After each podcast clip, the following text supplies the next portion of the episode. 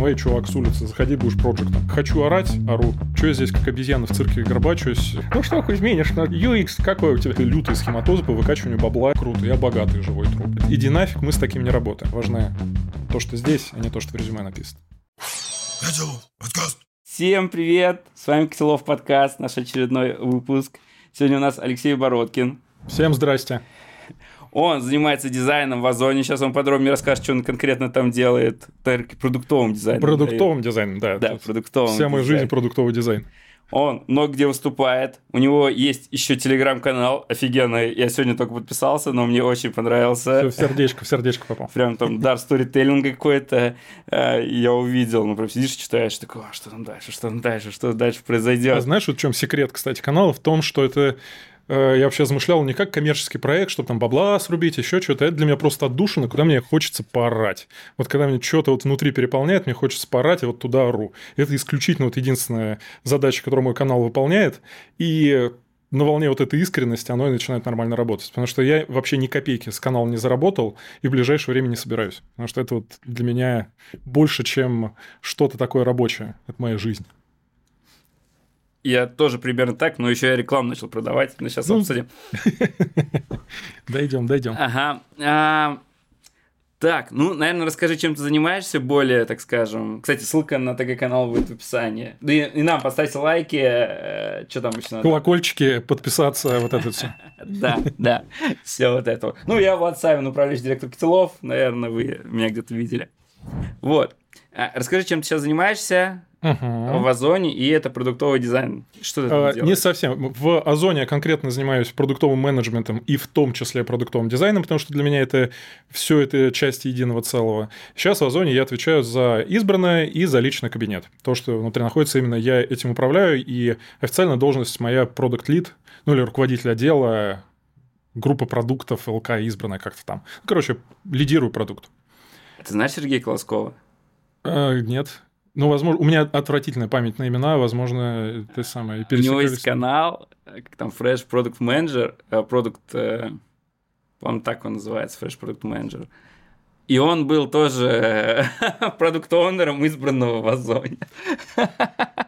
Прикольно, прикольно. Нет, слушай, с ним не пересекались, потому что я только своего предшественника знаю. Прикольно. А, еще до этого, да, был? Ага. Ну и в целом моя жизнь, она вращается вокруг э, продуктового менеджмента, продуктового дизайна, э, управления людьми, вот этими всеми интересными штуками. Но первое, что меня вдохновляет, это продуктовый дизайн и люди. Все остальное это уже пересечение. Угу.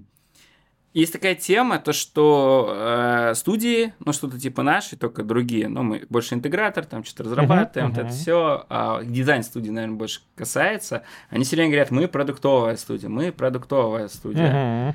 А, ощущение, что они э, делали дизайн, теперь им надо как-то перестраиваться, чтобы не просто дизайн делать, а как-то это делать обдуманно, что ли, с какими-то там подходами, cgm Это попытка э, забрать продукт оунерства от заказчика, то есть вот эти метрики, потому что все-таки обычно заказчик уже приходит с какой-то гипотезой, uh-huh. он, или он знает, что ему надо сделать, uh-huh. а задача дизайн-студии или, ну, или агентства там какое-нибудь нарисовать это. Вот как ты к этому относишься, то, что студии берут на себя продукт-оунерство, хотя они, в принципе, не обладают бизнесом. Слушай, я 6,5 лет проработал на агентском рынке как раз. Я ровно вот тем занимался. Я внутри агентства. Последнее агентство, где работал, это агентство Нота Медиа. собственно, привет ребятам, кто меня слышит сейчас. Mm-hmm. А, та, я выстраивал в агентствах как раз процесс аналитики, проектирования, связки всего этого с визуальным дизайном интерфейсов. Ну, в общем, моя команда это были люди, которые выступали таким, ну, действительно внутренними продукт-оунерами в разработке. И э, шесть с половиной лет я пытался это строить на агентской стороне, в итоге понял, что это, конечно, хорошая история, потому что она помогает делать более осмысленные проекты, потому что если мы берем ситуацию, когда есть проект, который там загружен вообще всем, чем подряд вам приходится там заниматься, он не всегда может погрузиться нормально в предметную область, он не всегда обладает компетенциями, потому что часто в проектах берут чуть ли там, эй, чувак с улицы, заходи, будешь проектом. И там история известна, когда случайно курьер, ошибшийся дверью, заходил в студию, и его нанимали проектом. Это ну, реально до маразма доходит.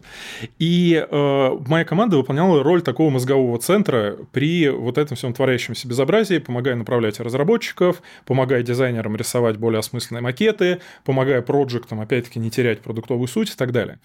И в какой-то мере у меня это получалось, но в какой-то момент я понял, что эта история очень сильно ограниченная, потому что э, со стороны у заказчика всегда есть менеджер, у которого это стоит там в KPI, у которого это прямая должностная обязанность, и он никогда не делегирует принятие сложных решений на сторону агентства. Более того, он может принимать решения заведомо дурацкие, и ты его переубедить не сможешь, потому что если ты начнешь ему втолковывать, что чувак, ты не прав, ты здесь ошибся, да, ты можешь попасть на адекватного менеджера, но, скорее всего, он эту ошибку не совершит в самом начале, а, скорее всего, это будет какой-то чудило, который скажет, я тут заказчик, вы что тут выкобениваетесь, давайте делать, как я сказал.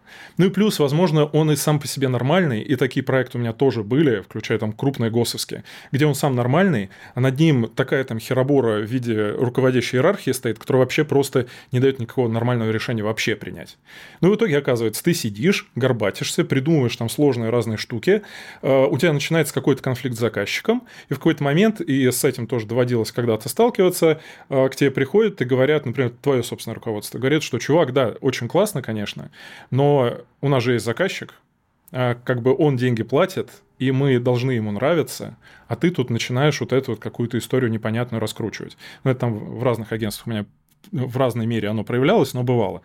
Ну и в какой-то момент ты понимаешь, что я здесь как обезьяна в цирке горбачусь, э, при том, что нормальный продукт не получается строить, это во-первых, потому что вот ограничения в виде вот этих коммуникаций есть. А во-вторых, еще ты в какой-то момент э, просто резко можешь прекратить заниматься этим проектом, потому что заказчик ушел, закончились бюджеты, он решил поднять себе внутреннюю команду, и в какой-то момент я понял, что я очень круто отточил навык там, вот этой продуктовой всей коммуникации на коротком промежутке времени, но что там происходит через год, через два, вот мои решения, какой долгосрочный эффект принимали, это все остается для меня абсолютно чем-то непостижимым, непонятным, ну и я туда не могу погрузиться. Ну и в итоге это и была причина, почему я перекатился на продуктовую сторону, потому что я не смог вот в этом противоречии, когда есть агентство, которое работает в сфере услуг и должно понравиться заказчику, в принципе, да, принимает какие-то решения, но может плясать под его дуду, и это нормально, это такой формат работы. И с другой стороны, есть я, который хочет, вот видит там продукт, ценности продукта, продуктового дизайна, и вот с этой историей я не очень оказался совместим. Да, на рынке есть агентство, которое, если, например, клиент начинает желать какую-то херню, э, агентство ему говорит, иди нафиг, мы с таким не работаем. Но их там можно перечислить по пальцам одной руки пьяного лесоруба, и, ну, такая история, как мне кажется, не очень тиражируемая. Ну, и я не знаю, опять-таки, когда... А какие вот а, Это, я вот говорю, у меня отвратительная память на имена. Название агентства из головы вылетело, его владелец мне это рассказывал. Блин, это в интернетах можно посмотреть, но сейчас на скидку не вспомню. Ну ладно, пришлешь мне, ладно, в Телеграме. Да, да, вот при, пришлю, вот привесить ему большой привет. И вот как раз он мне рассказывал, когда ему жаловался на то, что вот я из агентства ушел, там тыры-пыры-стопыры, он говорил, Леха, а вот мы работаем вот так. Я тоже не знаю, в 100% ли случаев он так работает, или это просто позиционирование, как бы на самом деле все не так просто, но так, э, такой как бы нарратив у него был. Но это только штучно. В основном, конечно же, там агентства в какой-то мере сопротивляются. Там говорят, ну, бог с вами. Ну, потому что выбирать мешок денег, и ты такой гордый сидишь нищий, ну, понятно, тут бизнес не так устроен. Ну и вот, и, собственно, с агентства я ушел. То есть, подытоживая, в определенных пределах это строить можно, это у меня получалось, но не стоит обольщаться, что прям продуктовую экспертизу вы заберете у компании, будете весь из себя такой самостоятельный продуктовый центр. Это возможно, но очень ограниченное или время, или очень ограниченные масштабы. Или выборочной компании, с кем удалось договориться, но это э, растиражировать не удастся, скорее всего. Но это мое такое личное мнение, личный опыт. Угу. А продуктоунерство получалось когда-нибудь забрать именно, то есть, э, приоритетные задачи? А, да, получалось. Э, такая история была неоднократная. Ну, она обычно там две истории было таких вот паттерна глобальных, как к этому подходили. Или изначально был суперадекватный заказчик, который говорил, ребята, мы только заказчики, вы лучше знаете, что можно делать, давайте с вами сядем, как раз раскидаем приоритеты, что запускать, мы верим в вашей экспертизе. Ну и такие заказчики были на вес золота, наверное, если все они были, я бы до сих пор на продуктовой стороне работал. Mm-hmm. И второй тип заказчиков... Э, на агентской стороне. На агентской, да, конечно, на агентской стороне. Mm-hmm. И второй тип заказчиков классный был, это с которыми ты начинаешь работать по какому-нибудь жесткому водопаду, где они сами выставляют приоритеты, говорят, вот это делайте, вот это делайте. Потом все резко понимают, что что-то пошло не так, и что на самом деле команда, вот сидящая на стороне заказчика, резко как-то обсирается. И в этот момент начинается, ребята, а давайте что-нибудь придумаем. И мы вот так с одним заказчиком, например, перекатились на агентской стороне, это вообще мое, мое достижение коронное, мы сумели выстроить чисто итеративную разработку, с чисто с открытым бэклогом, без работы по водопаду, перекатиться с водопадного проекта. Просто потому, что у них начали кончаться деньги, инвестор начал говорить, ребята, где результат? Ребята сидели там, ТЗ перекидывали многосот странично непонятно из руки в руку, не понимали, что с этим сделать. И мы взяли под крыло все управление продуктом, запустили MVP, и это был очень прикольный опыт. Но там мы реально дошли с ними до ручки, и я там был сам на грани уже нервного срыва в, в этой истории. Ну, то есть такой вот прям рок-н-ролл был э, чистейший. Но это прямо было опасно. То есть оно чаще всего встречается или это адекватный заказчик, или все настолько плохо, что становится хорошо. Это какой год был? Слушай, это был... Э, это натомедевские вот эти времена. Ну, э, это были натомедевские времена, да. В натомедии я работал с 15 по 18 год. Это был самый такой интенсивный прям период, где и очень интересные проекты были, и очень интересная команда вокруг образовалась. То есть, прям вот это, наверное, вершина была моей агентской всей истории. Сейчас пять лет прошло, студии все-таки прокачались какой-то продуктовой историей. То есть, вот, наверное, в 2018 году очень мало кто ходил и кричал, что мы продуктовая студия разработки, мы там... А тогда был в моде UX еще, да-да-да. А, да, UX, да, все кричали? Да, что... Ну, там, там, знаешь, там такая история есть, что помимо, да, сути, что меняются времена, люди начинают там действительно глубже в процессы вникать, там уже понимать, что такое CGM, это использовать и так далее. Есть еще история, когда просто меняются ширмы за одними и теми же людьми, и вот на дизайнерах я эту эволюцию наблюдал всегда великолепно. Сперва были, значит, у нас просто дизайнеры, потом были модные UI-дизайнеры, дизайнеры интерфейсов, потом резко, как раз агентская история была, щелкнул э, что-то в небе пальцами, все резко стали UX-ерами. Mm-hmm. Тогда реально меня, вот человек, который уже миллион лет э, вкачивается в UX, мне от слова UX начало тошнить, потому что я уже ожидал, выйду на улицу, там бабки на скамейке сидят, и там, ну что изменишь, ну там вот, что, UX какой у тебя? И, короче, это меня начало от этого тошнить, и это было модно. Хотя это были все тоже, по сути, все те же дизайнеры, которые нифига не понимали UX, нифига не понимали в целом, а что такое user experience. Это были все те же визуальные дизайнеры, которые рисуют интерфейсы. Потом стало резко модным слово продуктовый дизайнер. Mm-hmm. Типа мы не UX, которые там, ну это не пойми что, эфемерная психология и так далее. А мы за продукт, мы за бабло. Большинство из них это все те же визуальные дизайнеры, которые не понимают ни в CGM, ни в чем другом, но называются типа мы продуктовые дизайнеры, некоторые еще так это обосновывают, типа, я вот дизайнер, я работаю в каком-нибудь крупном продукте, ну, там, не знаю, какой-нибудь банк возьмем или еще что-то, и вот я работаю в продукте, а значит, я продуктовый дизайнер. То есть это не в смысле, что ты дизайнер продукта, а ты дизайнер в продукте. Mm. И это очень большая разница, потому что продуктовый дизайнер это Э, человек, который отвечает не только за визуальщину, и не только за то, чтобы эта визуальщина какая-то была логичная, там, скажем так. А по факту, как из определения слова дизайн, например, следует, это человек, который занимается и визуальной составляющей, и функциональной, вплоть до информационной архитектуры. Он видит весь продукт, и как-то не странно, к слову сказать, настоящим продуктовым дизайнером именно вот по всему определению, по с точки зрения там, теории дизайна, с точки зрения вот, всей серьезности процесса, э, им является продуктовый менеджер на самом деле. Потому что это человек, который видит весь продукт целиком, да, он не умеет где-то рисовать, да, он, э, может быть, там, он не умеет кодить, продумывать там, структуру баз данных и так далее. Но он делегирует это отдельным людям, которые ему помогают выполнять роль дизайна роль дизайнера продукта. И при этом он остается мозговым центром, и это он все держит в голове. Вот для сравнения еще, есть роль геймдизайнера, например, в геймдеве.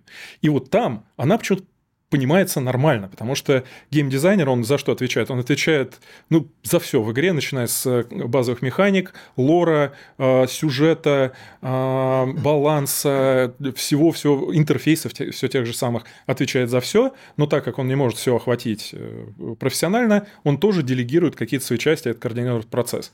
В геймдеве геймдизайнер спокойно, и по факту он там является продуктовым менеджером на самом деле, и в геймдеве продуктовый менеджер называется геймдизайнером, серьезной разработке считается, что продуктовый дизайнер – это вот чувак в фигме картинки рисует. Ну, вот эта нестыковка, там у нее есть свои причины, но она вот прям э, достаточно сильно мешает выстраиванию нормальных понятий вот в, во всем процессе. Вот. И возвращаясь вот к продуктовым дизайнерам, и часто это просто чуваки, которые сказали, о, мы давай модно заниматься, э, называться, потому что мы не можем там назваться просто UI-дизайнер, просто UI-UX-дизайнер, это мелко. Давай назовемся продуктовым дизайнером. При этом, что такое продуктовый дизайн, они вообще не понимают. Ну, вот такая вот ботва. А зарплата есть разница, когда... Мне кажется, из зарплаты это происходит. Слушай... Если, типа, когда продуктовый, тебе сразу там плюс 50, я не знаю, 100. Я как-то, знаешь, сел, решил посчитать, а, вот взять слово там, допустим, дизайнер, и посчитать, сколько, в каких разных вариациях, в разных компаниях оно называется. Я насчитал порядка 20 разных терминов, как оно может называться. И причем в разных компаниях, там, берешь продуктового дизайнера, где-то действительно чувак, который как правая рука продукта, работает с продуктом, смотрит на метрики, копается в исследованиях и так далее, где-то продуктовый дизайнер, это просто, ну, что тебе фигме нарисовать. И понятно, что в первом случае это крутейший дизайнер, которому будет отваливать гору бабла, во втором случае, ну, он ничем не отличается от UI-щика, платит ему так же, так же как UI-щику. И вот это вот терминологический бардак абсолютный херобора, ну, да, это вот отличительная э, черта рынка дизайна. Поэтому я всем советую, кто идет устраиваться дизайнером, блин, расспрашивать, а что вы будете делать. Потому что еще сколько раз я натыкался на людей, которые мы приходим рисовать макеты, мы такие классные, придумать продукты, идеи, тестить гипотезы и так далее. Ему говорят, так, вот те кнопки, давай фигач. Он такой, а я же продуктовый дизайнер. Он говорит, ну да, вот кнопки рисуй. Ну и все, и как бы мечта распалась, человек выгорел, профессию покинул. Поэтому вот здесь сколько получает продуктовый дизайнер, разница просто огромная, может быть но лучше написать в себя э, в названии резюме UX, UI или продуктовый, или, или кто, кто там еще есть? Ну, лучше для кого? Если надо пустить пыль в глаза и типа попробовать устроиться на какую-то крутую вакансию, да, там можно хоть царем себя назвать и писать, что я продуктовый дизайнер, я там работал в продуктах и так далее. Если хочется нормально, адекватно себя оценить, надо прикинуть, а насколько, в принципе, вот ты, дизайнер, разбираешься, а такое продуктовый менеджмент. Как, опять-таки, как строится работа с гипотезами, почему гипотезы нельзя проверять качественными исследованиями, что такое бэклог, какие есть методологии разной разработки, потому что это тоже влияет на процессы, в том числе и дизайна. То есть вот это вот то, что вкладывается в продуктовый менеджмент, если ты это понимаешь, если тебе нравится в этом развиваться, да, ты продуктовый менеджер. Если ты говоришь, я дизайнер, у меня лапки, я не хочу ничего решать, дайте мне фигу порисовать. Ну, скорее всего, ты UI, ну, с натяжечкой UX, потому что UX это требует, опять-таки, понимания и психологии, что такое CGM, что такое ментальные модели, дофига всего. Это тоже большая дисциплина. Если ты хочешь просто рисовать, ну, называйся UI-дизайнер. Но, но тут вопрос лучше для кого.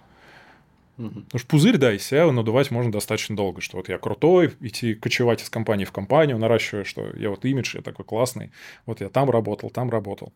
Но в итоге-то важно то, что здесь, а не то, что в резюме написано. Сколько денег на карту приходит? Кому? Дизайнеру. Слушай, дизайнеру по-разному. Не, я имею в виду то, что если он напишет, а, и ты... будет... А, ну сколько денег? Ну, знаешь, вот как опять-таки человек, который в своей карьере, вот я в основном всегда старался принимать решения а, э, именно вот куда я буду развиваться, как хочу себя развивать и так далее. Но было у меня несколько историй, когда я принимал решение исключительно из-за бабла, что типа вот там платят больше бабла, пойду-ка я туда работать. Ну и самое простое решение, объективное, там вот математика, все дела. Но в этих местах я выгорал всегда сильнее всего, потому что здесь мне вспоминается на TEDx, по-моему, было классное выступление Славы Полунина, э, там достаточно давно, там лет пять, может, больше. И он там классно рассказывал, что вы должны работать там, где внутри у вас будет дзынькать.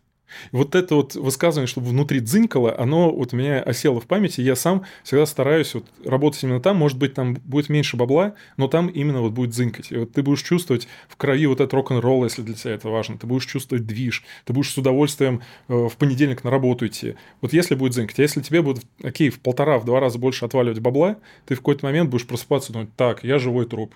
Круто, я богатый живой труп еще круче.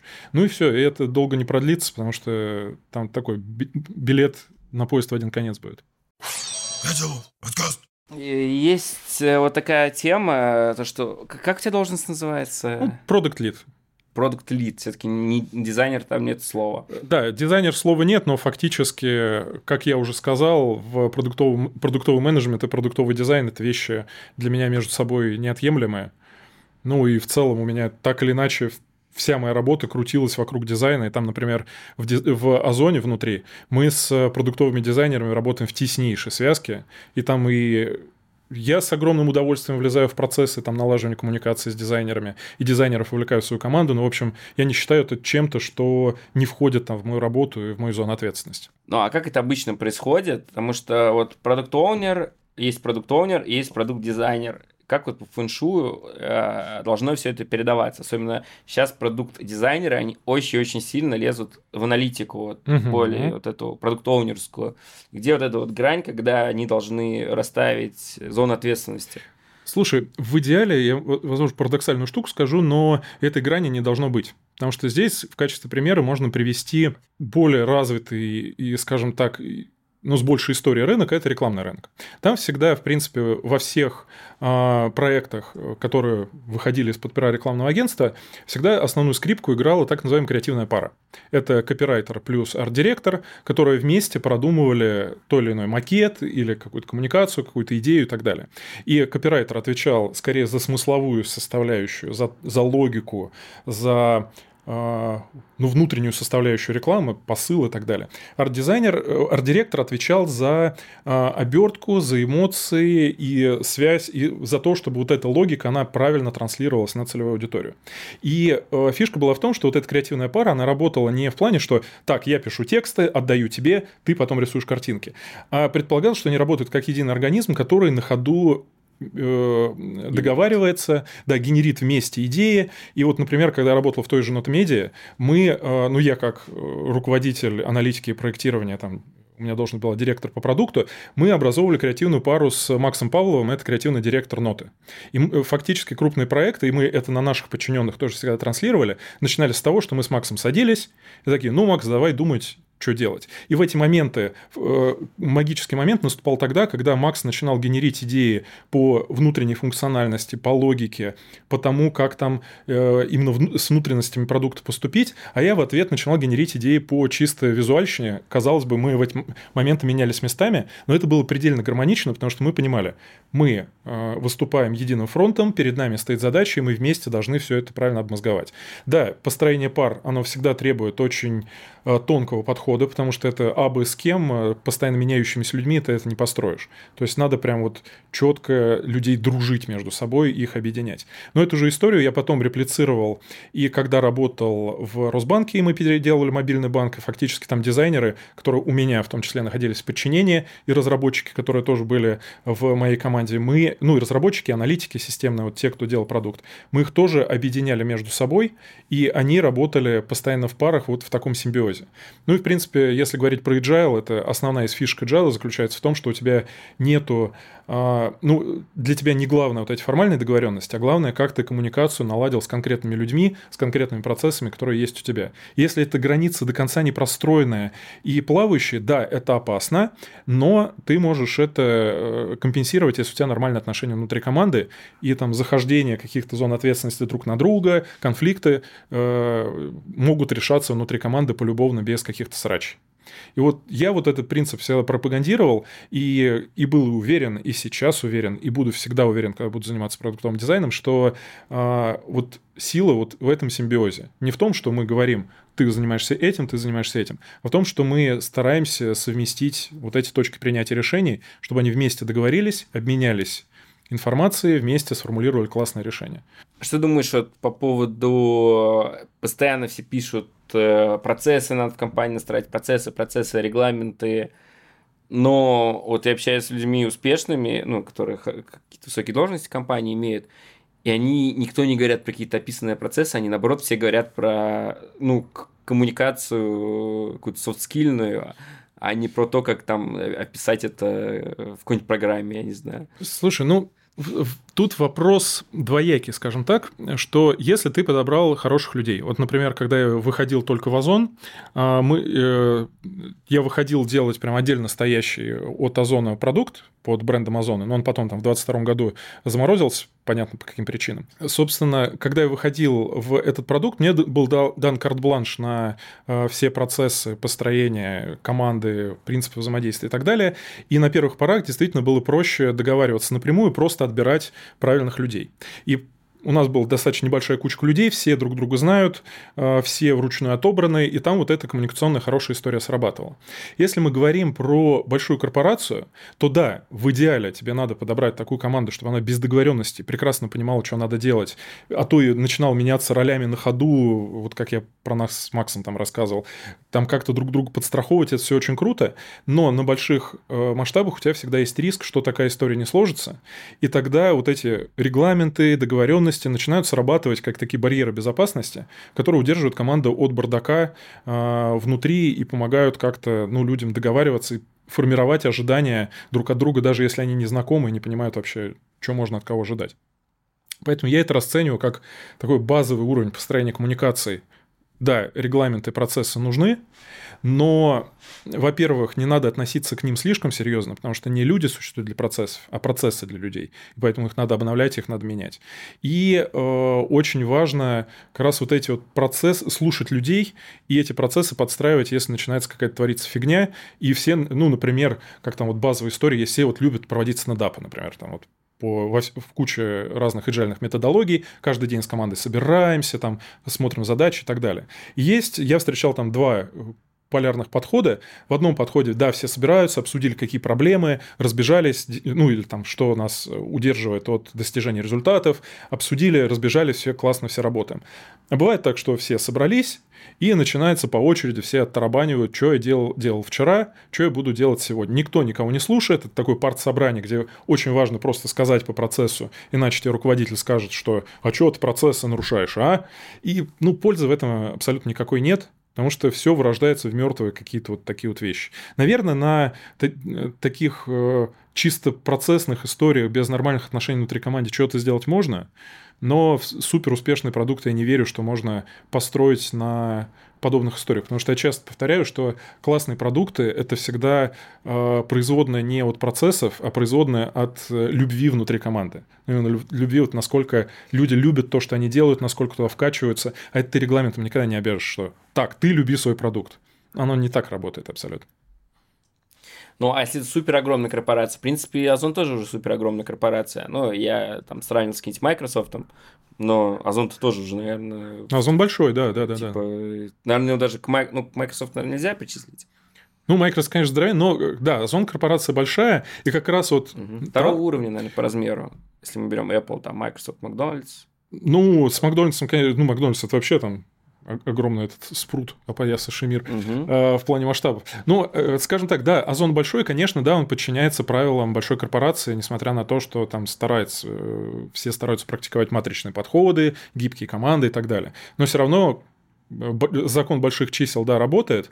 И да, в Озоне тоже есть регламенты. Да, там есть процессы и люди, которые следят за этими процессами.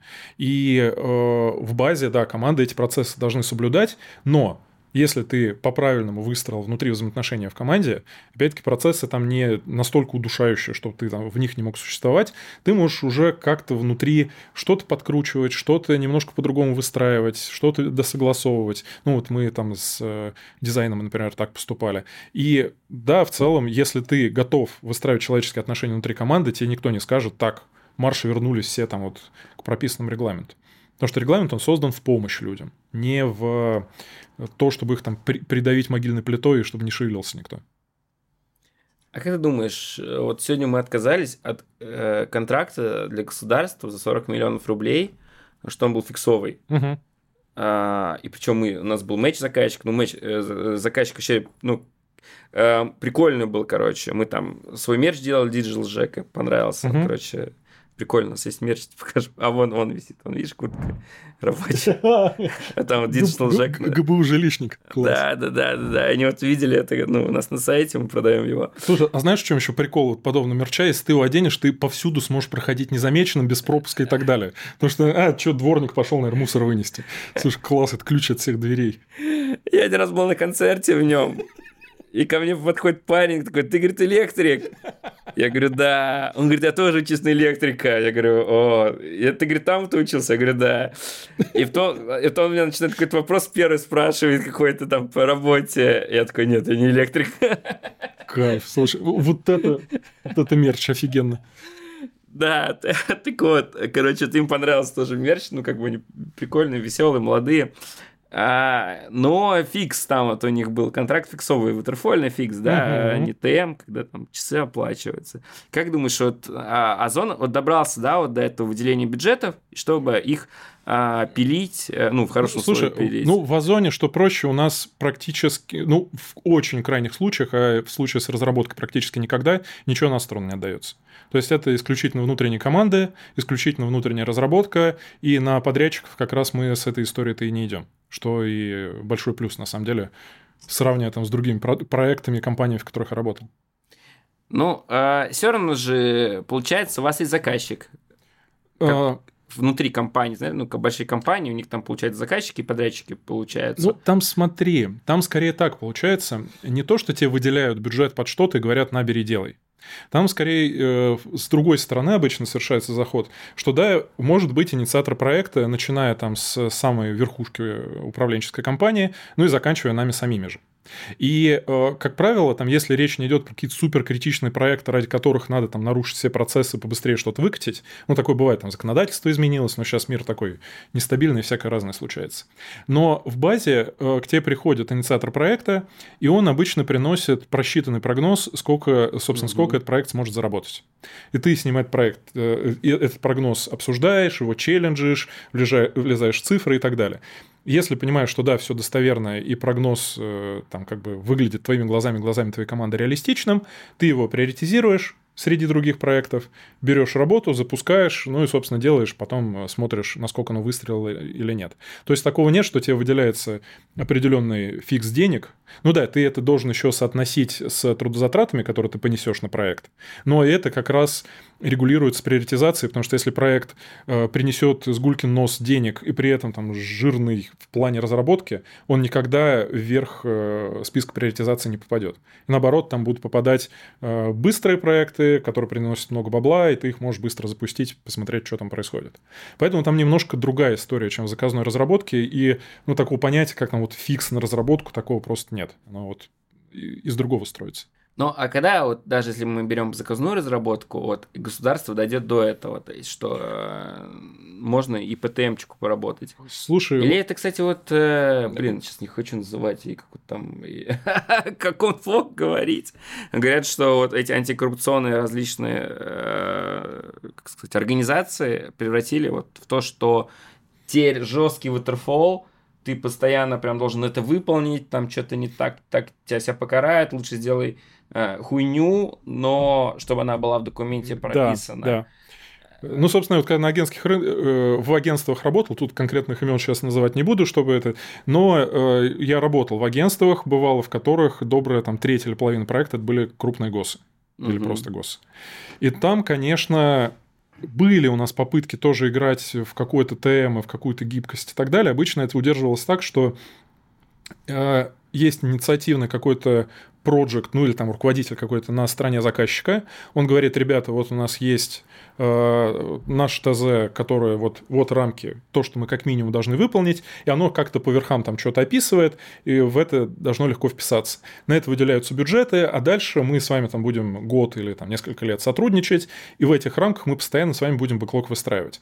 Э, и в такой э, схеме нам удавалось работать, но проблема была в том, что оно очень сильно зависело от человеческого фактора, потому что если в какой-то момент, а это у ГОСов вообще ни разу не редкий кейс, меняется внезапно этот проект, приходит другой дубовый дядька, который поднимает всю документацию, говорит, а так, а что у вас тут вот было сказано, не сделали. А еще ему надо показать, какой он молодец. Еще надо показать, и вот это начинается. То там все говно, которое типа было. Очень оно держится на вот таком человеческом факторе.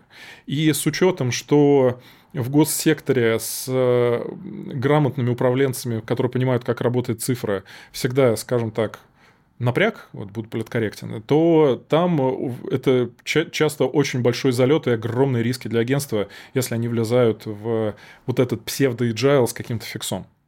Поэтому как вот сейчас перебираю в памяти проекты, которые были, там вот именно, чтобы провести это адекватно через госзакупки, чтобы это было как-то гибко, как-то нормально. Там же госзакупки это еще история там с ценой, еще и конкуренты, которые начинают вылезать, еще эти э, Демпинг. э, ну, демпингующие тролли, которые пытаются всеми силами выбить конкурс. И, и такое тоже бывало, когда делали классный проект, все круто, приходит проект со стороны госзаказчика с вытаращенными глазами, говорят, ребята, мы с вами там хотели подписаться на следующий раунд, к нам пришли какие-то чебуреки, которые там э, демпингнули, мы должны с ними делать проект.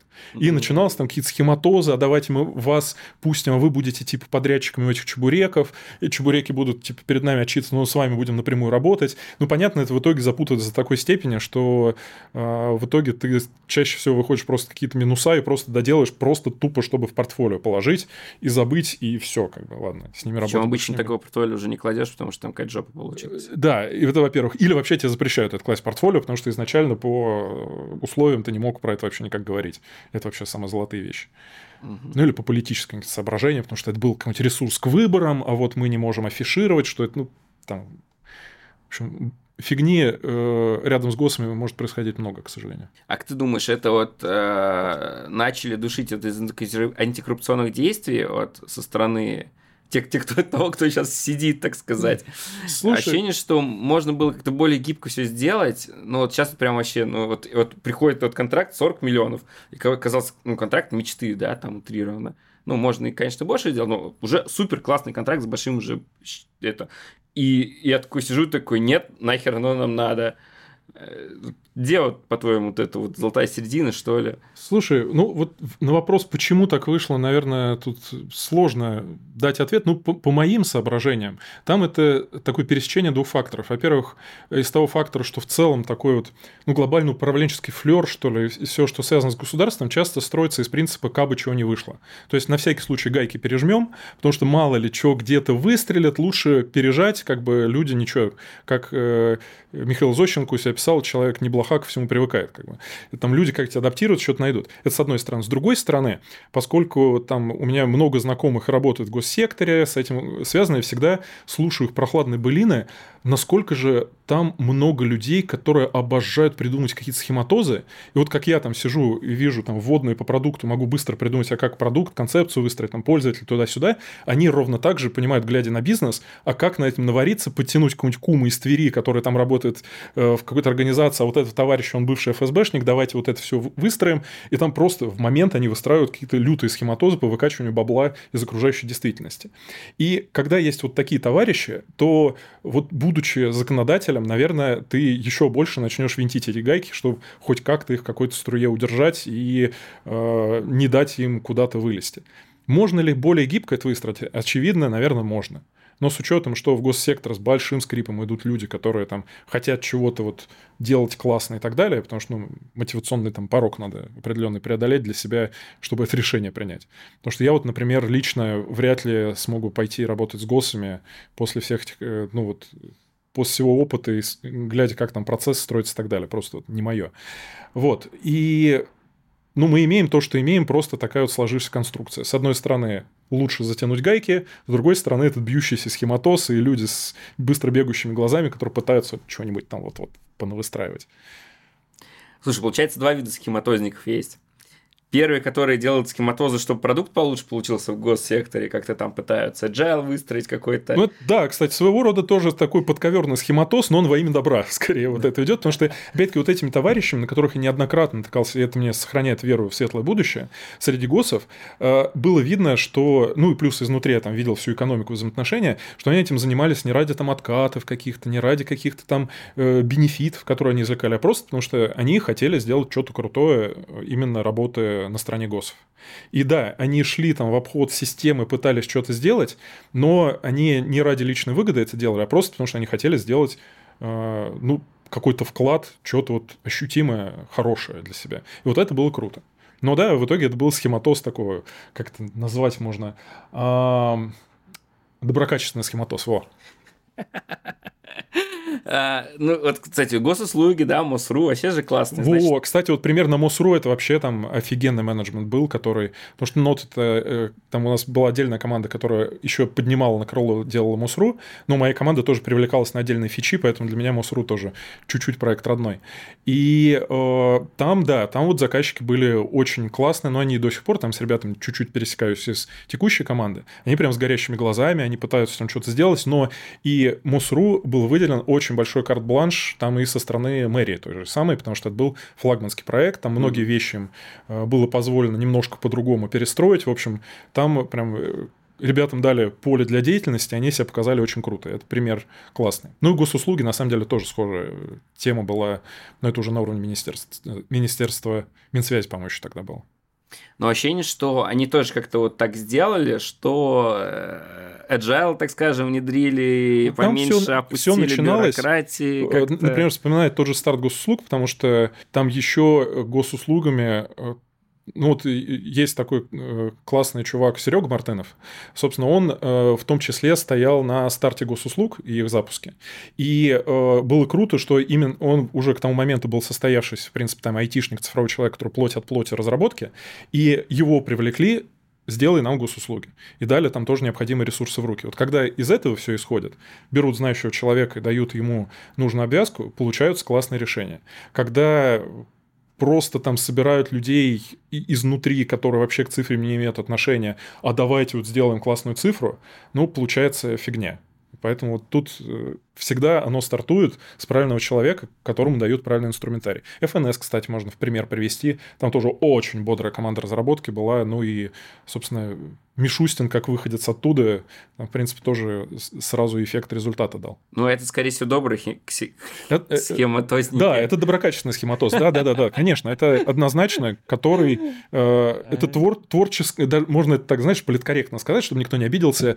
Э, это э, творческое управление процессами, назовем это так, когда ты их во благо э, отпускаешь. Когда ты там находишь, да, исключительно видишь в проекте инструмент для выкачки денег, это ужасно. Потому что у нас были заказчики, с которыми вот встречаешься, садишься, и на первой же встрече там сидит какой-нибудь там управ директор пресс-службы, что-нибудь в этом духе, и говорит такой, попивая кофе. Ну, в этот раз я наглеть не буду, типа откат у нас 30% составит. И при, причем не в плане, там, он пытается это скрыть, как там какой-нибудь меняло валютчик на черном рынке, вот что-то на бумажке написал. А не, прямым текстом, абсолютно не моргнув, на автомате. Так, 30%, э, типа, это не буду наглеть. Я думаю, господи, вот, ну, без зазрения совести, вот не моргнув. Наверное, это тоже нормально. Может быть, я там наивный человек, что так стар... Э, ну, которого немножко шокирует подобный э, там, вот, цинизм какой-то по отношению вот, к происходящему, но для них это тоже бизнес-схема. Наверное, они э, вот себя вы... видят на стороне добра, что типа я из всех возможностей для себя нахожу такой вариант. Но выглядело это прям чернушно. Я вот до сих пор под впечатлением, хотя сколько лет уж прошло с того момента. Короче, есть добрые, есть злые схематозники. Если творите схематоз, будьте добрыми. То есть, ну, это что же получается какая-то коррупция, когда ты делаешь не, ну, э, слушай, добрый схематоз? Это не коррупция, это скорее, э, ну там есть... Коррупция во имя добра. Не, ну коррупция – это когда ты начинаешь извлекать не относящуюся к делу к выводу, наруш... Э, к делу выгоду, нарушая при этом процессы, договоренности и закон в том числе. Здесь же ты процессы нарушаешь без причинения вреда вообще кому бы то ни было, а наоборот во благо. Поэтому там и с точки зрения закона, и с точки зрения бытовой логики я бы это коррупцией не назвал. Потому что коррупция это когда начинается вот, э, когда заслоняется баблом, выкачкой бабла весь там здравый смысл и логика, которая закладывается. Вот здесь скорее просто вот сама мысль не умещается в приготовленные для нее процессы, и начинаются попытки обхода. Вот схематозом, да, можно назвать, потому что это он и есть. Коррупция нет, это все-таки там негативная коннотация. Я в этом вижу. Да, и, к слову сказать, очень важный дисклеймер. То, что я тут говорю там, про государственное устройство, это исключительно моя личная точка зрения. К Озону не имеющая никакого отношения, так что я говорю тут чисто от себя. Но это на всякий случай дисклеймер. Ну, слушай, потому что тут же это Леха из Озона, чтобы ассоциации были у всех правильные. Ты часто выступаешь на конференциях. Кстати, мы познакомились по поводу рифа. Угу. Кое мы, короче, такие общались с Рифом, и такие вот, Лёша есть. И э, ощущение, что ты какой-то, ну, для Рифа человек особый, или там часто выступал, вот расскажи, какой это у вас. Слушай, ну, с Риф у меня история любви давняя, потому что когда-то, ну, я с digital ом достаточно давно работаю, с 2001 года, если быть точным, и у меня первые лет 9 или 10 э, работы с digital ом, это была журналистика, копирайтинг, вот все, вся хорошая такая работа с текстами. И в ту пору, это был год, наверное, 2005 или 2006, а, я успел поработать на Рифе как журналист, а потом еще как сотрудник пресс-службы самого Рифа.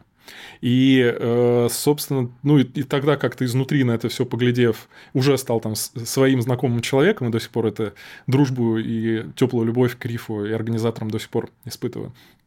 И э, потом, когда я начал выступать интенсивно, это уже было сильно позже, когда я влюбился в продуктовый дизайн, в UX, в то, в создание продуктов и так далее. И я быстро загорелся, начал про это рассказывать своими там, мыслями, эмоциями, делиться находками и так далее. То, естественно, RIF, как одно из очень важных э, и центральных таких IT-мероприятий, которые есть, стало для меня такой одной из первых точек, которые мне надо было покорить и начать там выступать. Ну, потому что для меня это это как и важная личная история, так и в целом, ну, это индустриальный как бы центр. Самое главное, конфа, который есть. Говорим интернет, подразумеваем риф. Говорим риф, подразумеваем рунет. Все как бы хорошо.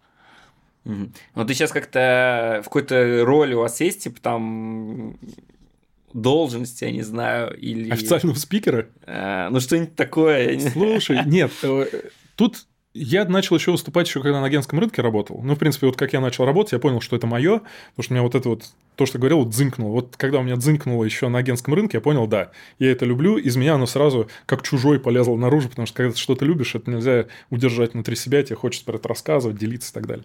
И, э, в принципе, всегда переходя в новую компанию, одно из первых вещей, которые я делаю, я встречаюсь с пресс-службой, ну, или теми ребятами, которые эту функцию выполняют, и говорю, всем привет, вот я Леха, я выступаю, давайте договариваться, а как будем меня там привлекать, ну и просто будьте в курсе, что я тут выступаю, тут какие-то активности развожу. Что для меня это важный такой фронт работ, и для меня важно понимать, что и компания знает, что от меня можно ожидать. А с другой стороны, э, мне самому важно понимать, что да, я могу выступать, могу делиться чем-то с людьми, потому что без этого я профессионально своей жизни не вижу. А где ты редактором работал, журналистом-редактором? А, если говорить про журналистскую карьеру, наверное, вершина моей был «Коммерсант. Деньги». Я там писал про бизнес и про IT. Наш заказчик «Коммерсант». «Коммерсант» крутый. Кстати, с «Коммерсантом» в роли заказчика я тоже успел поработать. Это было очень для меня тепло и прям классно. Вот. Э, «Коммерсант» очень крутые. И э, Плюс еще журналистом работал в бизнес-журнале тоже долго. Это издательский дом компьютера там, по-моему, сейчас они уже и не очень живы, насколько я помню. Вот, но тогда не, еще... Давно не слышал их. Да, я что-то сейчас сказал, тоже подумал, что давно про них не слышал. Угу. Вот, а, ну возможно, и... Возможно, о них уже нельзя плохо говорить. Возможно, возможно. Тогда мир их бумажному праху, да. А, ну и, собственно, копирайтером я работал там для разных компаний. Самое интересное, наверное, это было... Ну и плюс роль редактора еще для проектов компании Аби выполнял. Это тоже очень интересно. Аби это... Аби Лингва. Да, ABBYY, на самом деле они называются Аби, потому что это на языке мяу-яо, означает, по-моему, зоркий глаз, если не ошибаюсь. Это какой-то там один из э, достаточно небольших языков. Там целая философия за этим строится. И э, копирайтером я работал в компании Bittrex э, еще до того, как они стали 1С Bittrex. Как раз вот э, в период слияния я еще тоже там был. И они тогда были небольшие. Тоже было очень любопытно пообщаться. И тогда и напрямую там и с Серегой Рыжиковым, и там оно было очень классно. И э, еще долго работал копирайтером у Ашманова, сперва Ашманов партнеры, потом в его стартапе Нансемантика. Ну, это тоже с огромным теплом вспоминаю, потому что Игорь, конечно, это мозг. Там с ним очень много мой почерпнул. Он, кстати, мало кто знает, но Игорь просто обожает, э, обладает обалденным чутьем к тексту. Собственно, как копирайтер я очень сильно прокачался еще и работая с ним рядом, хотя, казалось бы, там бизнесмен и так далее. Но он очень много мне передал тогда. А ты не думаешь, что вот, вот эти soft skills вот у редакторов, они очень классно развиты? uh И прям можно вот на них, то есть надо только найти, идти не в редактуру, а с этими soft skills развивать какой-то другой навык, и там коммуникации, Слушай, рассказчика, оно... продаж. А. Продажи а... тоже же, это же ну, редакторство, продажи, можно сказать. Ну, в принципе, да. Да и, и не только редакторство, когда журналистом работаешь, коммуникация – это же ключевая история, потому что тебе надо… Для меня это более-менее все ну, в одном. Ну, для меня редактор – это скорее как человек, который помогает другим журналистам создавать угу. то, что они создают.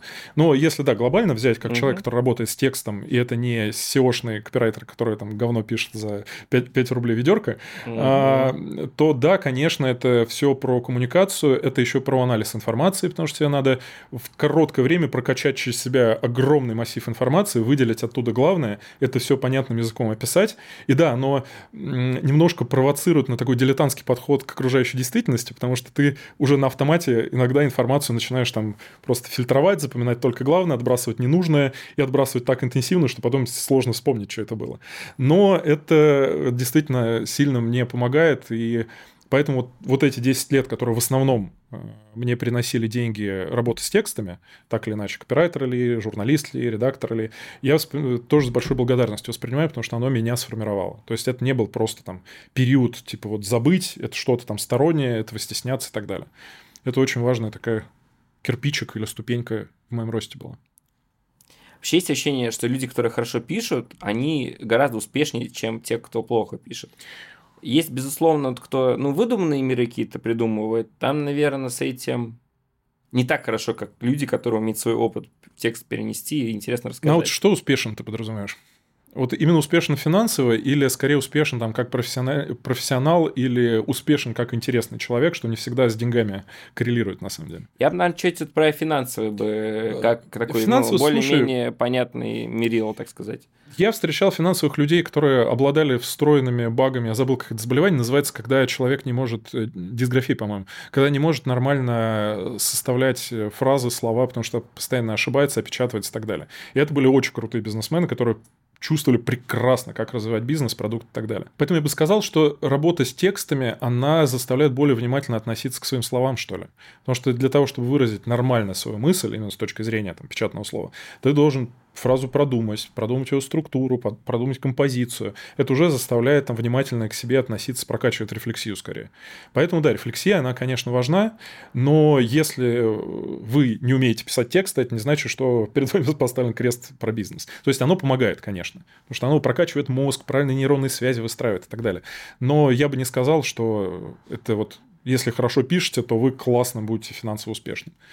Вот успешным с человеческой точки зрения, да, потому что вы будете более осознанным. С точки зрения бизнеса, ну, там как, как повезет, как у вас получится. Я сейчас вот ТГ-канал завел, наверное, месяцев 5, наверное, тут 6.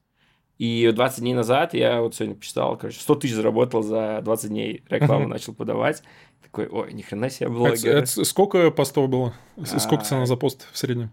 Э, короче, я начал с трех, Сейчас у меня, если я еще сам пишу предисловие 8, ну, 6 тысяч рекламы, 2 за мой текст. Ну, я быстро пишу, всегда uh-huh. быстро пишу. Каждый день я пишу много постов. Короче, я такой, о, нифига себе. То есть у тебя 4,5 тысячи, да, подписчиков? То есть ну, можно... сейчас, сейчас я не помню, ну да, типа того. Да, на 300 тысяч можно выходить. Но ты очень пишешь, пишешь редко. Ну, я, метко. Э, вот, э, понимаешь, здесь история.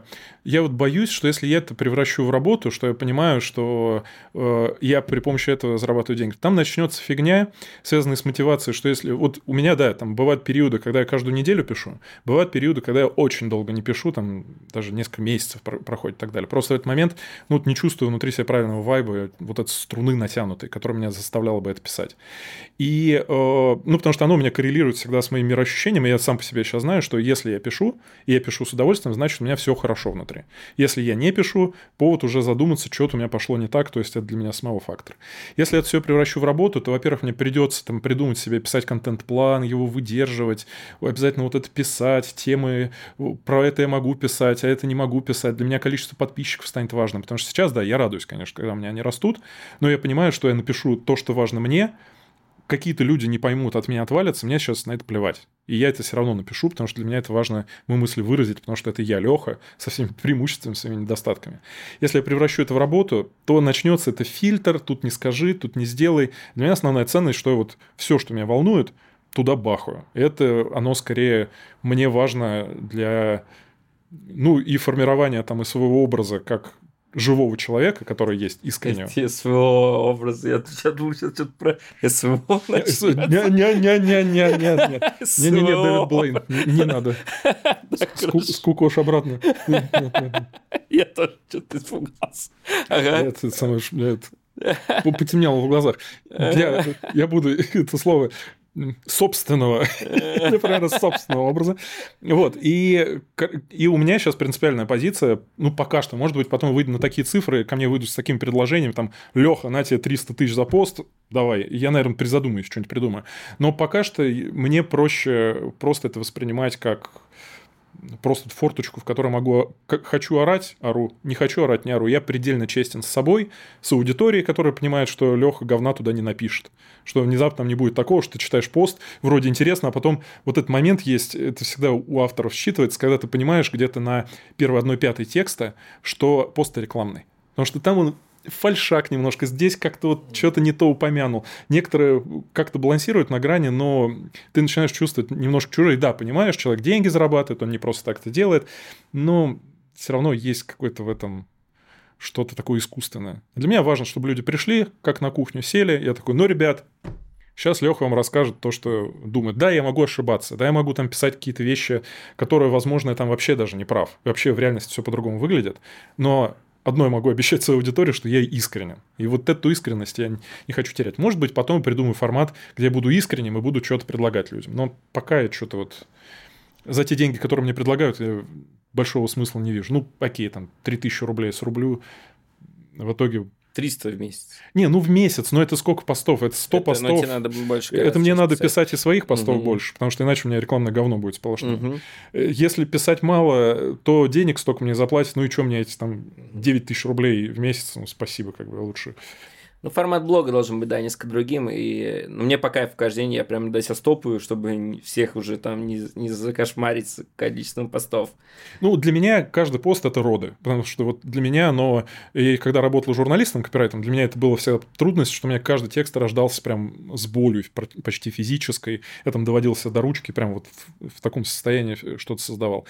И сейчас это тоже история есть. Для меня там написать пост это не просто вот угу. там выразить свою мысль, это у меня выразить меня самого, свое естество. Это такой процесс прям энергозатратный, я бы сказал. Угу. Ну, хороший подход, когда... Хотя тоже не за денег, но мне просто прикольно было себя блогером почувствовать, и мне ну, 100 тысяч для меня это Нет, тут я ни, ни в коем случае ага. не осуждаю. Тот, кто выстраивает так коммуникацию, структуру блога, в котором есть рекламная интеграция, потому что там по UX есть э, авторы каналов, которых я очень сильно уважаю, обожаю, и да, они встраивают рекламу и говорят честно, вот, да, ребята, реклама. Но у них такой формат, для них это абсолютно органично.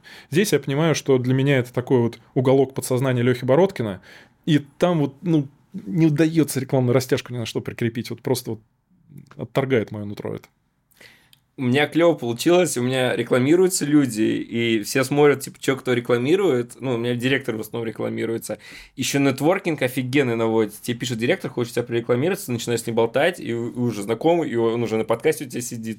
Кстати, вот это классная абсолютно вещь, а, что если с кем-то хочешь познакомиться, короче, можно у него рекламу покупаешь у него, Клевая тема, да. И, а если еще креативную эту рекламу делаешь, он думает, о, прикольный чел, и как-то начинаете коммуницировать, кайфую от рекламы, но сейчас уже лень что-то там говорить, покупайте, там, это, ну, короче, думать, что ну, с этим и, делать. И знаешь, еще какой момент, это все равно работа. Мне хватает моей основной работы, и я понимаю, что если я захочу больше зарабатывать, я при помощи основной работы эффективнее смогу там развиться и э, денег больше заработать, при этом не наступая на собственную совесть.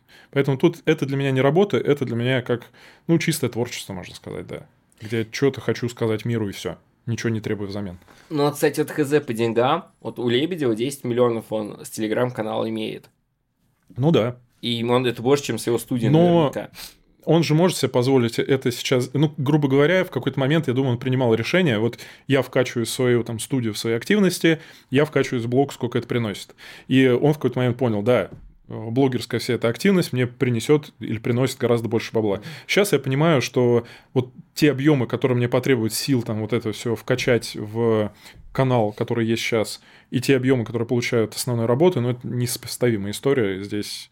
Ну, и плюс вот эти вот личные истории, что мне это просто удовольствие не будет приносить. Но для этого надо удовольствие, чтобы это приносило, чтобы раскачиваться. Потому что я не блогер, а только маску нашел. Да, согласен, что надо как-то иметь желание, любовь именно к постоянному постингу. Вот ключевое слово любовь, любовь, если, любовь. Если, если ее не будет, то ну хер ты делаешь блог, который будет популярен, типа, ну и активный, популярный, чтобы можно было рекламу продавать. подкаст. Ставишь ли ты какие-то цели, вот ну, выступая на том же самом рифе, э, цель презентации, то есть что ты должен после него получить? Э, я скорее ставлю цель, что люди должны из моей презентации для себя извлечь. Ну, потому что для меня, я не знаю, может, у меня такая продеформация, постоянно просто даже как так по-русски это сказать. Короче, я долгое время в прошлом занимался волонтерством, но именно там социальным волонтерством, то, что называется, там к детям в больнице ходили, там вот, вот эта вся активность. И для меня просто очень важная история, что есть моя деятельность, которая э, зарабатывает мне бабки, потому что для меня бабки важны, потому что это семья, это моя деятельность, ну и как бы прямая профессиональная штука. А еще мне важно заниматься чем-то, что будет давать пользу окружающим, не обязательно, причем а, с денежной отдачей, а может быть и вообще без денежной отдачи. Потому что 95, наверное, процентов моих выступлений, если не больше, я за них ни копейки не получаю. И я туда вкачиваю собственные силы, собственное время, приехать, ну, выступить. Ну да, это кайф для меня выступать, это для меня тоже там, заряд адреналина, как люди с парашютами прыгают. Я вот выступаю, у меня чисто такие но же это альтруизм такой. Ну, это, ну, наверное, можно это назвать альтруизм, но мне важно просто чувствовать, что я влияю на мир вокруг себя и на людей вокруг себя, потому что это такой вот прямой контакт, когда люди подходят, благодарят, говорят, да, ты классный и так далее. Да, конечно же, там я не могу сказать, что это стопроцентный альтруизм, потому что это деловые контакты, возможно, там, опять-таки, познакомиться на будущее в плане работы, это привлечь подписчиков на свой канал лишний раз, там вот эта вся история. То есть, конечно, практически там есть применение из этих всех контактов, но основное, что мной движет, это желание вот то, что во мне есть, и то, что я считаю правильным, людям вокруг показывать и их на что-то вдохновлять. Может быть, это и неправильно с их точки зрения, но я хотя бы это покажу, донесу, это аргументирую. А ты не ставишь какую-то цель, типа там собрать такое количество там этих. Потому что я прочитал мастерство презентации, там две книги. Я сначала прочитал одну, думаю, о, крутая книга, а потом он выписал вторую, говорит, первое говно, читать вторую ветку, блядь. Э, он говорит, надо цель поставить, там, собрать КП, там, собрать подписчиков, Короче, Слушай, у тебя такое это более... про скорее продающую презентацию, он говорит, то есть которую ты осуществляешь как часть своей профессиональной деятельности. То есть ты там продажник, ты выступаешь на конфе, ты должен э, окупить свое выступление там, и так далее. Это как бы, да, это нормальная история, наверное, эти правила нормально срабатывают. Для меня же, как для человека, который хочет достучаться до сердец умов людей, скорее важно, кто присутствует на конфе, какой охват. Ну и да, конечно, как-то попробовать померить реакцию аудитории на то, что я говорил, на то, что я выступал. Но это оно не выражается. Ну, вот, грубо говоря, работаю в Озоне, вот я делаю там свою группу продуктов, там заморачиваюсь продуктом, э, э, продуктовым дизайном и так далее. И вот выступаю на рифе. Вот что мне с того риф? Ну да, я расскажу, какой Озон классный, как у нас все классно устроено. Но в плане привлечения аудитории это будет капля в море, ну, привлеку кого-то работать в Озоне. Но это тоже для меня дополнительная э, абсолютно тема. Э, вот не выступая на рифе, в моей основной работе вообще ничего не изменится. А вот в плане моего мироощущения, не выступая на рифе, я понимаю, что я вот все свои мысли, они пропадают во мне. Что-то, что могло быть полезно окружающим, оно пропадает зря. И вот это вот ощущение такой жизни не зря, оно для меня очень важно в плане контактов с окружающим. Вот, наверное, поэтому. Что ты думаешь по поводу, вот есть э, дизайн-студия Макс, Короче, там 20 тысяч подписчиков у них в Телеграме. И я такой на риф поехал. Я в прошлом году был на риф первый раз. Uh-huh. Ну, я вообще был очень мало известный, сейчас чуть более известный. Что-то за год много чего поделали в этой жизни, так сказать. И я там что-то ходил, ну, вот первый раз, что-то смотрел, проверял, там знакомился со всеми, говорю, привет, это Владик. А, и, короче, я пришел на Макс, такой думаю, ну, них 20 тысяч подписчиков, и сейчас будет все забито. А в итоге там выступало 5 человек, и в зале четверо сидели. И я такой думаю, блин, они же могут просто ТГ-канале написать там что угодно, но и их увидит гораздо больше человек. И особенно если фотку еще прикрепить, когда тебя фотографируют на сцене, ты такой, типа, стоишь перед огромной аудиторией, и никто не знает, что за, фото... за фотоаппаратом на пустые ряды этих были. Классика. Я так на концерты научился понимать, много народу пришло или нет. Да-да-да-да-да. Когда общего плана нет, уже так... Э, да-да-да, есть такой момент. И вот, а, или, например, мы сейчас с тобой сидим, поговорили, вот потратили, да, там час-полтора, выложим, ну, там, пускай тысяча человек это увидит. Угу. Но когда ты выступаешь на конференции, тебя видят, ну, наверное, ты никогда, наверное, не выступал на тысячный зал. Ну, на тысячный зал нет, да, наверное, столько. Хотя в... Не, онлайн-конфы какие-то у нас были достаточно жирные, то есть, опять а. же, в онлайн все перетекает. Ну да, да, да, да, да. Ну, именно физически перед стадионом, да, мне выступать не доводилось, хотя это было прикольно, наверное. Угу. Может быть, э, стоит хер забить на конференции и уйти полностью в онлайн, записывать вебинары, записывать, ну, подкасты, те же самые. Может быть, с точки зрения как бы такого практического смысла оно и имело бы э, какое-то значение, Ну, во-первых, для меня важны эмоции, потому что их э, от взаимодействия напрямую с залом получаешь гораздо больше. Хотя в вебинарном формате я тоже выступал, потому что я и преподаю много где, и сейчас я еще академический руководитель дисциплины продуктовый дизайн в ИТМО, помимо основной работы. Там куча тоже и предзаписанных материалов и так далее. Я тоже выступал с лекциями ИТМО. ИТМО очень крутые. Вот. А, если нас позвали, значит крутые. Да, о, это ключевое правило. Нас с тобой позвали, уже вот это, уже залог бриллиантового, что они круто. К чему это все говорю? Там, наверное, а, это требовало прямо от меня очень системного подхода, чтобы я просчитал, что да, вот я вот эти вебинары должен выпускать, должен их делать. Но поскольку речь идет про нерабочую активность с не с такой там практической составляющей, наверное, мне вкачиваться вот в какой-то поток вебинаров и так далее, это история слишком скучная, со слишком э, небольшой отдачей именно вот эмоциональной. Потому что вот вне работы для меня эмоции очень сильно важны. Когда ты выступил в интересном клевом месте, там в какой-нибудь в ИТМО, в Британке, еще что-то, там классные студенты, ты с ними поговорил, это тебя заряжает, ты понимаешь, что все это не зря. Когда ты записал вебинар, да, он ушел потом на многотысячную аудиторию, как там это было там когда-то для школы мастеров Яндекса там я записал видос, как писать ТЗ, там чуть ли не до сих пор, это было лет 10 назад, там до сих пор по нему отзывы приходят, классно, спасибо, что рассказал и так далее. Э, это клевый эффект, но наверное, записывать в стол такие видосы, чтобы потом они выстроили, мне было бы скучно. Вот это, на самом деле, интересный ты вопрос задал, я про эту свою сторону не задумывался, почему бы так, наверное, стоило бы делать. Но воздействие было бы большое, эмоций, наверное, было бы в моменте мало, а мне вот в этой связи очень важно эти эмоции чувствовать. Особенно э, пиздец, это когда, короче, вебинар онлайн, и ты сидишь, у тебя там 70 человек, допустим, тебя смотрят, ну, вот буквально у нас это было 70 человек, короче, пришло на вебинар, э, Диана у нас проект проводила, а ты вообще как дебил сидишь, и ты не слышишь их, не видишь их, и ты ощущение, что э, комнате, как, как типа сумасшедший для себя что-то рассказываешь. Вот. Слушай, ну еще и нетворкинг же, вот, наверное, важнее. Вот очень редко хорошее выступление, я считаю. Сколько вот я... Да даже ну, тот же самый риф. Они, наверное, нас не позовут уже после слов. Но именно нетворкинг прикольно. Пойти вот бухать. Как там этот бар называется? Пумба. Пумба, да. а, или там... И тут участие зрителей, это сразу в висках забился, пульс учащенный, давление 180 пошло. Особенно у сторожилов им нельзя, кстати, так перенапрягаться, так что поосторожнее. У похмелья появляется этот алкоголь. Да, да, да, да. Вот. И, наверное, это все-таки больше нетворкинг, потому что, ну, вот реально очень редко кто-то что-то интересно рассказывает со сцены. А еще очень, ну, часто, я еще про все конференции, наверное, говорю. И ощущение, что вообще можно утром не приходить, а прийти вечером.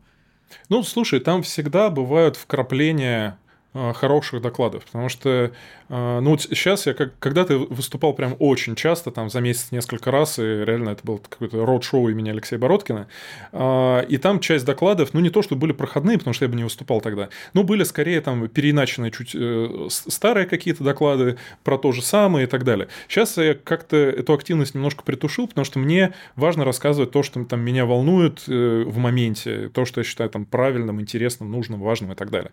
И поэтому Э, вот такие доклады, их интересно читать, их интересно обычно и слушать, потому что это штучная тема. Конечно, много бывает докладов, где человек пришел, разрекламировал э, свой, свою компанию, э, вот мы такие классные, вот обращайтесь к нам и все, ничего нового не сказал. И ну, я знаю, что организаторы рифа э, с этим борются просто до крови, чтобы таких товарищей выкидывать за борт, но они просачиваются часто. Такие доклады, да, их слушать неинтересно, но все же бывают штучные вещи, которые пришел, послушал, думаешь, блин, круто, что есть еще чувак, что думает, как и я, и на самом деле э, там находишь какие-то ответы на собственный вопрос. Поэтому, ну, для меня это ключевая моя задача не гнать такой вот порожняк, а давать именно очень хорошие, насыщенные штуки. Ну и на них обычные люди подтягиваются. Я что понял, короче, я прочитал учебник Макса Десятых, Угу. Знаешь, да? Да, конечно. Red, Red экс Red Робот. И что-то я подумал, что я все, все и так знал, а что-то иногда я такой сейчас думаю, нет, что-то не все, оказывается, знал. Ну, как-то... И, короче, я вот на риф, э, вот надо было мне составить список этих тем, я, и мы, короче, такие сидим и такие, типа, с пиарщиком, ну, надо цель поставить, еще как по книжке, типа, и, наверное, расскажем там про интеграции, как их проводить, чтобы заказчики увидели, и такие сказали, о, они разбираются в интеграциях и пришли к нам.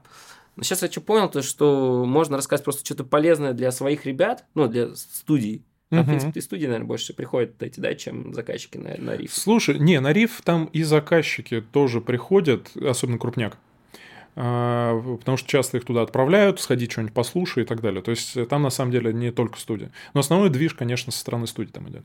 Ну, короче, я понял, что можно просто рассказывать что-то интересное студии и становиться профессионалом в сообществе своем, а сообщество тебя как-то выталкивает в том заказчиков. Во, это очень правильная тема, потому что вспоминаю опять-таки агентскую свою историю. Когда я часто выступал, ну там у меня было больше практического применения с точки зрения компании, потому что продвигая, меняя мои подходы, продвигая мою компанию и ее подходы в том числе.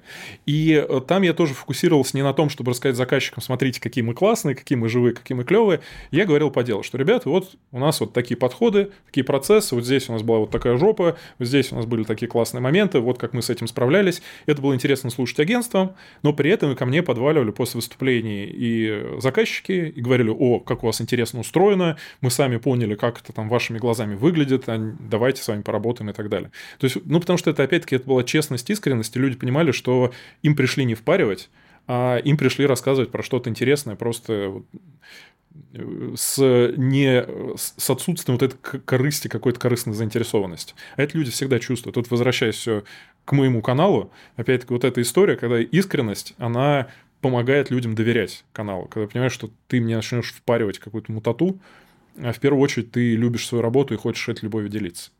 Так что здесь, наверное, тактика тоже хорошая. Поставить целью, поделиться своей любовью к тому, что вы делаете, а эта любовь, она уже будет э, проникать и заказчикам, и студиям, и потенциальным сотрудникам, всем.